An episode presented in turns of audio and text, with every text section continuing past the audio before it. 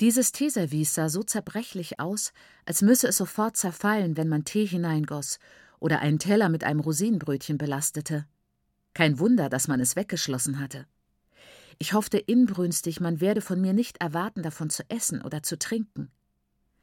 Zu meiner Erleichterung fand ich im Laufe der Zeit heraus, dass alle ein bisschen Angst vor diesem entzückenden, teuren und zerbrechlichen Teeservice hatten, so dass es nur bewundert und den Gästen stolz vorgeführt wurde. Jede Ecke von Baba Mukuros Haus, jede schimmernde Oberfläche, jede sanfte Kontur und Falte kündete unaufdringlich von Komfort, Wohlbehagen und Ruhe. So verlockend, so verführerisch, dass es mein Niedergang gewesen wäre, dem allem Aufmerksamkeit und Gedanken zu widmen. Die einzige Alternative war, es zu ignorieren. Ich benahm mich so überlegen und unbeeindruckt wie nur möglich. Das war nicht einfach, denn meine Tante brauchte lange, um aus ihrem Schlafzimmer zu kommen. Ich nutzte diesen Aufschub gut, indem ich mir meine Verteidigung zurechtlegte. Ich musste nur an meine Mutter denken, mit Netzai und Rambanai im Hintergrund, um mir zu vergegenwärtigen, wie und wieso ich zur Mission gekommen war. Und nachdem ich erlebt hatte, wie leicht das geschehen konnte, urteilte ich milder über meinen Bruder. Stattdessen wurde mir bewusst, wie wichtig es war, standhaft zu bleiben. Um sicherzugehen, dass sich meine Meinung über Namo nicht aus Schwäche und Sentimentalität geändert hatte, betrachtete ich erneut meine Umgebung, um einzuschätzen, ob sie wirklich mächtig genug war, einen so vernichtenden Einfluss auf ihn auszuüben, wobei ich mich erneut all den möglichen Folgen aussetzte. Ich siegte. Ich war nicht verführt. Man könnte vielleicht meinen, dass es keine wirkliche Gefahr gab, dass es nur Zimmer waren, eingerichtet mit den Accessoires aus den einheimischen Nachahmungen britischer Zeitschriften über Innenarchitektur und somit nicht bedrohlich. Aber die Situation war wirklich nicht so einfach. Obwohl es mir damals unklar war und ich meine Lage nicht so hätte beschreiben können, war die wahre Situation folgende. Baba Mukuru war Gott, also war ich im Himmel angekommen. Ich lief Gefahr, ein Engel zu werden, oder zumindest eine Heilige, und zu vergessen, wie normale Sterbliche lebten, von einer Minute zur anderen, von der Hand in den Mund. Das Fehlen jeglichen Schmutzes bewies, dass mein neues Heim überirdisch war. Ich wusste, hatte immer gewusst, dass Leben schmutzig war. Und diese Tatsache hatte mich enttäuscht. Ich hatte meiner Mutter oft geholfen, den Küchenboden neu mit Dung zu glätten. Ich wusste zum Beispiel, dass Zimmer, in denen Leute schliefen, ganz bestimmte menschliche Gerüche absonderten, so wie der Ziegenpferch nach Ziege roch und der Kuhkral nach Rind. Es war unter jüngeren Mädchen in der Schule allgemein bekannt, dass die älteren Mädchen bei der Menstruation alte Lumpen verwendeten, diese dann wuschen, erneut benutzten und wieder wuschen. Auch wusste ich, dass die Menstruation an sich ein beschämend unsauberes Geheimnis war und man darauf achten musste, die reinen männlichen Ohren nicht mit unbedachten Anspielungen auf solchen Schmutz zu verunreinigen. Und doch war es auf den ersten Blick nicht möglich, in Maigurus Haus Schmutz zu erkennen. Nach einer Zeit der Eingewöhnung begann ich zu erkennen, dass die antiseptische Sterilität, nach der meine Tante und mein Onkel strebten, nicht über eine illusorische Stufe hinaus durchzusetzen war. Denn die Busse, die nach einem festen Fahrplan fast pünktlich vorbeifuhren, ließen Wolken feinen roten Staubs aufsteigen, der hinterhältig in alle Ecken drang und sich auf den offenen Flächen der Zimmer, auf Sesseln und Bücherregale niederließ. War der Staub sichtbar, wurde er weggewischt. Aber es blieb immer genug von ihm übrig, um einem in die Nase zu kriechen, so dass man Heuschnupfen bekam und daran erinnert wurde, dass man sich doch nicht im Himmel befand. Während ich mich schneuzte und mir mit dem Handrücken die Nase abwischte, gewann ich an Zuversicht, dass ich nicht werden würde wie mein Bruder. Ein schrilles, schauderhaftes Geheul riss mich abrupt aus meinen Träumen. Meine Achselhöhlen kribbelten und ich hatte einen bitteren Geschmack im Mund. Es heulte und bebte zehn Sekunden lang, während derer mir Bilder von Hexen und Hyänen und ihr höllisches Lachen durch den Kopf huschten. Ich hatte nicht die Zeit, mich zu ängstigen, denn ich brauchte all meinen Verstand, um die mir in der Mission gebotenen Chancen zu nutzen. Also ärgerte ich mich über mich selbst, weil mich alltägliche Geräusche der Mission so überrumpelten, und über die Mission, weil sie solche Geräusche zuließ. Ganz bewusst lässig mit geballten feuchten Händen, obwohl ich niemanden außer mir selbst mit solchem Mut beeindrucken konnte, stand ich auf und spähte durch das Fenster nach den Folgen dieses schauderhaften Geheuls. Zwischen den Jacarandas und Kautschukbäumen meines Onkels glänzten in der Abendsonne in einiger Entfernung die hellgrünen Schulgebäude, und Internatsschüler schlenderten oder gingen oder liefen zum größten dieser Gebäude, zur Bait Hall, wie ich später erfuhr. Die Jungen trugen die üblichen khakifarbenen Hemden und Hosen, die Mädchen dunkelblaue Trägerröcke mit Gürteln über hellblauen Blusen. Die müssen jetzt zur Versammlung, sagte Anna glucksend vom Esszimmer her. Wir hatten ein bisschen Ruhe während der Ferien, aber jetzt fängt es wieder an. Grauenvoll, nicht? Als ich das zum ersten Mal hörte, trocknete mein ganzer Körper aus, ganz erstarrt war ich, wie aus Rinde. Diese Sirene. Aber man gewöhnt sich daran. Du bist ganz versessen auf die Schule, oder? scherzte Maiguru von der Tür gegenüber dem Fenster. Eh, eh, Sisi Tambu, sagte sie lächelnd und kam mit nach vorn abgewinkeltem Arm und nach oben gekehrter Handfläche auf mich zu, die sie dann nach unten schwang, so dass ich gezwungen war, ihr zur Begrüßung auf die Handfläche zu klatschen, wie man Freunde oder Gleichaltrige begrüßt.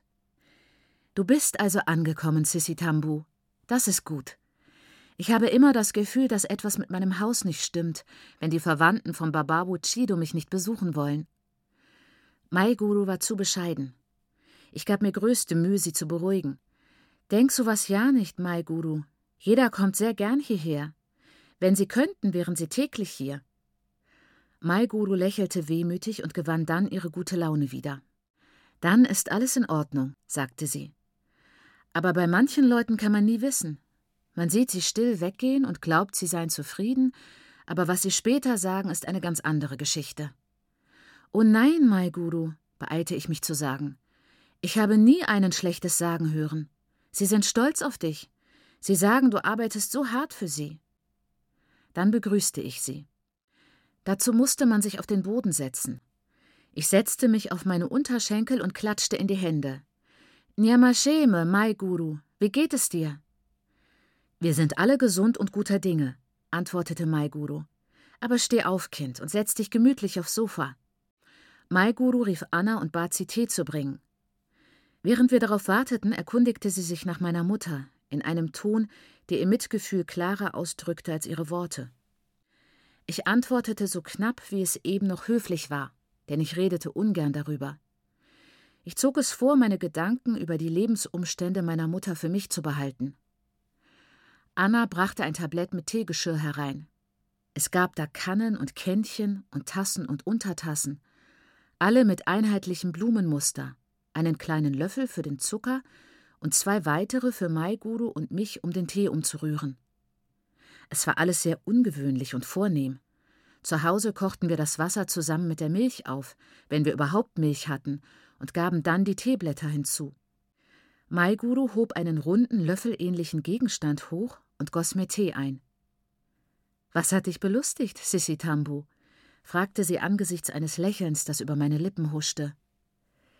Dieses kleine Sieb, Maiguru, ist das wirklich dazu da, den Tee zu sieben? Das Teesieb, antwortete meine Tante. Hast du noch nie eins gesehen? Man könnte den Tee sonst nicht trinken, er wäre voller Teeblätter. Dieses Teesieb war also eine weitere Notwendigkeit, ohne die ich bislang ausgekommen war. Maiguru war scheinbar der Ansicht, es sei unbedingt notwendig. So hätte ich das nicht gesehen. Interessant, ja, aber unbedingt notwendig? Und man stelle sich vor, für so ein kleines Sieb, das nur für Tee zu gebrauchen ist, Geld auszugeben. Wenn ich wieder daheim wäre, würde ich prüfen, ob ohne Sieb zubereiteter Tee wirklich weniger gut schmeckte. Es gab auch Essen, viel Essen, Kekse und Kuchen und Marmeladenbrote.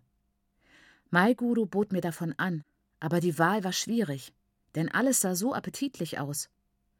Es gab zu Hause nur selten Kuchen. Eigentlich konnte ich mich nur zu Weihnachten oder Ostern an Kuchen erinnern. Dann brachte Baba Mukuru einen riesigen Sambesi-Kuchen mit nach Hause und schnitt ihn vor unseren erwartungsvollen Blicken auf, während die Kinder es kaum erwarten konnten, dass er davon austeilte. Er tat dies stückchenweise, so dass wir noch Tage später, wenn die Köstlichkeit längst nicht mehr frisch war, hingerissen waren. Wir verbrachten viele glückliche Augenblicke damit, an dem Kuchen herumzupicken. Zuerst an den weißen Kokosnussstückchen und dann am rosa Zuckerguss und schließlich an dem herrlich goldenen Kuchen selbst. Wir knabberten so kleine Stückchen davon ab, dass wir kaum etwas schmeckten, uns aber dafür diebisch freuten, dass wir noch etwas hatten, wenn die anderen schon fertig waren. Kekse waren genauso ein Schmaus wie Kuchen, besonders die zierlichen süßen Kekse mit Cremefüllung und Schokoladenglasur. Marmelade war eine weitere Delikatesse, die es nur an Feiertagen gab. Maiguru hatte meine Gedanken wohl aus meinem Mienenspiel und Zögern erraten. Herzlich lud sie mich ein zu essen, worauf ich Lust hätte, sogar von allem. Da ich nicht wollte, dass mich meine Tante für gierig hielt, musste ich noch zurückhaltender sein als sonst. Also wählte ich einen kleinen Keks, der nicht einmal mit Creme gefüllt war, und biss ein Stückchen ab, um nicht gleich wieder etwas nehmen zu müssen. Das beunruhigte Maiguru. Meine liebe kleine Tante, die gerne verwöhnte, bezog meine Schüchternheit auf sich. Hättest du lieber Masui Sisitambu oder Fanta, vielleicht Ginger Ale? Wir haben alles, Sag mir nur, was du möchtest. Ich beeilte mich, sie mit einem großen Schluck Tee zu beruhigen. An Emaibecher gewöhnt, die einen vor zu heißem Tee warnten, noch ehe die Flüssigkeit den Mund erreichte, verbrannte ich mir mit dem kochend heißen Tee die Zunge. Es tat höllisch weh. Meine Augen tränten und meine Nase lief. Hustend und prustend setzte ich meine Tasse wieder ab. Was stellst du mit ihr an, Mom? Sie wird gleich anfangen zu weinen fragte Njascha, die gerade ins Wohnzimmer hüpfte, mit Mehl bestäubt und Backdüfte ausströmend. Geh dich waschen, Njascha. Sag deiner Cousine guten Tag, ordnete Mai Gudo an. Hallo, sagte meine Cousine fröhlich quer durchs Zimmer. Njascha, sagte Mai Gudo nachdrücklich. Ich hab sie schon begrüßt, bevor du gekommen bist, rief Njascha im Hinausgehen und verschwand in den Tiefen des Hauses. Außerdem, schloss sie spitz, muss ich mich doch waschen. Es war wirklich sehr traurig, dass Mai Guru, der Inbegriff von Höflichkeit und guter Erziehung, so eine unbeherrschte Tochter hatte. Es war beschämend, dass Nyasha meinte, sie könne sich ihrer Mutter gegenüber alles erlauben. Ich wusste nicht, wo ich hinschauen sollte. Sie sind zu europäisiert, erklärte Mai Guru mit einem kleinen Lachen, so dass man schwer beurteilen konnte, ob sie Nyasha deswegen kritisierte oder mich, die solche Eigenarten nicht aufwies. Sie haben diese respektlosen Angewohnheiten in England aufgeschnappt, fuhr sie im Plauderton fort, und Sie brauchen einige Zeit, um wieder zu lernen, wie Sie sich zu Hause benehmen müssen. Es fällt Ihnen sehr schwer, denn es ist so anders. Besonders die Sache mit den Verwandten. Zum Beispiel, dass zuerst dein Bruder hier war und jetzt du gekommen bist. Sie haben so etwas in England nicht erlebt, und jetzt sind sie etwas durcheinander. Aber das macht nichts. Du brauchst dir über Njaschas kleine Eigenarten keine Sorgen zu machen. Wir versuchen ständig, ihr die richtigen Manieren beizubringen, sagen ihr stets, Nyasha, tu dies, Nyasha, wieso hast du das nicht getan? Aber es braucht Zeit. Ihr Kopf ist so voller Wackelkontakte, dass die Funken sprühen. Nyasha, ach Nyasha, das Kind hat zu allem seine eigene Meinung. Hast du deinen Tee ausgetrunken, Sisi Tambu? fragte sie und blickte in meine leere Tasse. Dann komm mit, ich zeig dir, wo du schlafen wirst. Ich folgte Maiguru in den Flur, wo es dunkel war, da Fenster fehlten, aber nicht so dunkel, dass ich die lange Reihe von Haken übersehen hätte, an denen schwere Mäntel sowie leichte Regenmäntel hingen. Diese Leute wurden nie nass und mussten nie frieren, das sah ich. Maiguru hielt vor einer geschlossenen Tür, klopfte und trat ein. Ich folgte ihr in ein Zimmer, in dem leicht zwei breite Betten Platz fanden, ein Schrank, der für die Kleidung einer Person zu groß sein musste, und eine Kommode mit einem langen Spiegel, der so blank und neu war, dass er nur die Gegenwart wiedergab. Njascha rickelte sich auf dem Bett, an das Kopfende zur Wand hingestützt, die Beine angewinkelt und in Kniehöhe übereinander geschlagen, scheinbar in einen Roman vertieft, obwohl ihre Augen hin und wieder abschweiften und ihr Spiegelbild betrachteten. Maiguru und ich standen lange in der Tür, ich glaube, wir fragten uns beide, was als nächstes geschehen würde. Was liest du denn, Jascha Wascha, mein Täubchen? fragte Maiguru schließlich und trat ins Zimmer. Nyasha hob ihr Buch hoch, damit ihre Mutter es selbst sehen konnte. Maiguru verzog missbilligend den Mund. Oh, Liebes, hauchte sie. Das ist nicht gut, Nyasha. Ich möchte nicht, dass du solche Bücher liest. Es ist nichts Unanständiges, Mom, beteuerte Nyasha. Sag mir sowas nicht, Nyasha, warnte Maiguru sie in einem Ton, den ich gut hieß, obwohl ich die Worte kaum verstand. Ich war der Ansicht, Nyasha müsste mir Respekt zeigen. Ich habe diese Bücher während des Studiums gelesen, fuhr Maiguru fort. Ich weiß, dass sie für dich nicht geeignet sind. Aber es soll gut sein, Mom. Du weißt, dass D.H. Lawrence als guter Schriftsteller gilt, widersprach Nyasha. Du darfst solche Bücher nicht lesen. Sie sind nicht gut für dich, sagte Maiguru eindringlich. Aber Mom, ich langweile mich so. Ich habe alles im Haus gelesen, was ich lesen darf, und in der Schulbibliothek gibt es auch nicht viel. Was soll überhaupt die ganze Aufregung? Es ist ja nur ein Buch, und ich lese es nur. Maigurus Gesicht spannte sich vor Ärger, wie ich annahm, aber vielleicht auch vor Schmerz. Sie ignorierte Nyasha, die ihrerseits ihre Mutter ignorierte und ihre ganze Aufmerksamkeit dem Buch widmete, so dass sich auf ihrer Stirn feine Linien geistiger Tätigkeit abzeichneten, und wandte sich mir zu. Nun, Sissi Tambu, hier wirst du schlafen, sagte sie munter und fügte unnötigerweise hinzu, mit Nyasha zusammen. Sie deutete auf das unbenutzte Bett. Wenn ich auch von dem Augenblick an, als wir ins Zimmer traten, besorgt gewesen war, so war ich nun, da mein Schicksal klar war, sehr bekümmert. Was ich von meiner Cousine erlebt hatte, faszinierte mich einerseits, doch nur zu einem sehr kleinen Teil. Vor allem sehnte ich mich nach Ordnung. Ich war überwiegend sachlich und strikt, und als solche missbilligte ich Nyasha stark und traute ihr nicht. Nyasha würde zu viele Überraschungen mit sich bringen, dachte ich. Sie würde mich ablenken, wenn ich mich dem Lernen widmen wollte. Sie hatte etwas Ungreifbares, das mich unruhig machte. So ungreifbar, dass ich nicht entscheiden konnte, ob es im guten oder im schlechten Sinne ungreifbar war.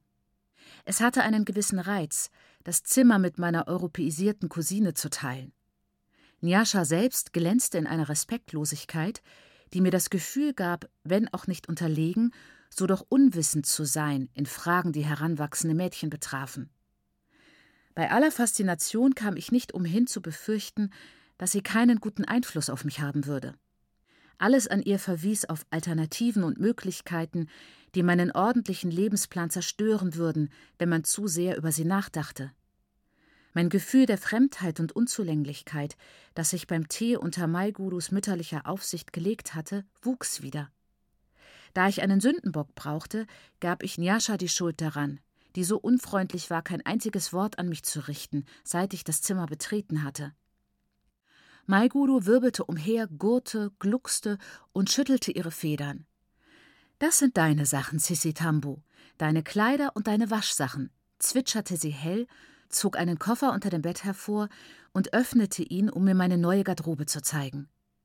Er enthielt die Schuluniform, zwei dunkelblaue Trägerröcke mit breiten Kellerfalten und vier hellblaue Blusen mit kurzen Ärmeln, die man unter dem Trägerrock trug. Außerdem ein halbes Dutzend weißer Söckchen und ein paar schwarze Schuhe mit seitlichen Schnallen, die sich als eine halbe Nummer zu klein erwiesen, was nicht bedeutete, dass ich sie nicht tragen würde. Meine Tante zeigte mir auch die Unterwäsche, die glatten Nylonhemden und die dezenten Höschen. Zu meiner großen Freude gab es auch zwei schicke Freizeitkleider in Pastellfarben, blassrosa und blassgelb beide nagelneu mit kleinen Puffärmeln, weiten Röcken und schick tiefer Taille. Ich war außer mir vor Dankbarkeit und Liebe zu meiner Tante und meinem Onkel. Aufregung, Unsicherheit, Besorgnis und Glück mischten sich so, dass ich fast in Tränen ausbrach. Ich versuchte meiner Tante zu danken, aber Maiguru zwitscherte weiter. Du siehst, Sissi Tambu, du siehst nicht wahr, wie gut dein Onkel für dich sorgt. Er hat alles geregelt. Hier ist deine Zahnbürste, hier Vaseline, Waschlappen und Kamm. Wie du siehst, alles. Aber wenn etwas vergessen worden ist, sei nicht schüchtern. Sag es uns sofort. Oder sag es Njascha. Sie wird dir helfen, dich einzuleben. Njascha, Süße. Ich hielt den Atem an. Ja, Mam, antwortete die Tochter gesittet. Ich atmete wieder auf. Hilf Tambuzai, sich zurechtzufinden, Liebes. Ja, Mam, murmelte Njascha. 5. Nyasha blieb eine Weile ernst, nachdem Maiguru uns verlassen hatte.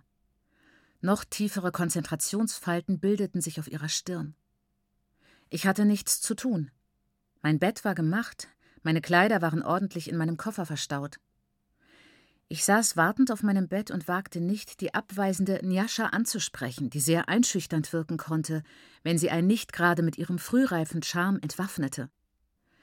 Glücklicherweise lag es ihr nicht, für längere Zeit abweisend zu sein. Sie konnte nicht widerstehen, mich flüchtig und vorsichtig zu beäugen, wenn sie meinte, ich schaute sie nicht an, und ich konnte sie dabei ertappen, weil ich natürlich dasselbe tat. Unsere Blicke trafen sich, und sie lachte los. Früher oder später müssen wir wohl miteinander reden, sagte sie lachend. Und überhaupt bin ich ja nicht auf dich böse. Sie schien mir wohlgesinnt zu sein. Die üblichen Höflichkeiten über die Lage zu Hause folgten, und ich stellte neugierige Fragen über die Missionsschule. Wann fingen morgens die Schulstunden an? Wann ging sie zu Ende? Waren die Gebäude, die ich durch das Fenster im Wohnzimmer gesehen hatte, die Klassenzimmer? Die Sirene, das war die Glocke, nicht wahr? Und wie sind die Lehrer, streng oder nett?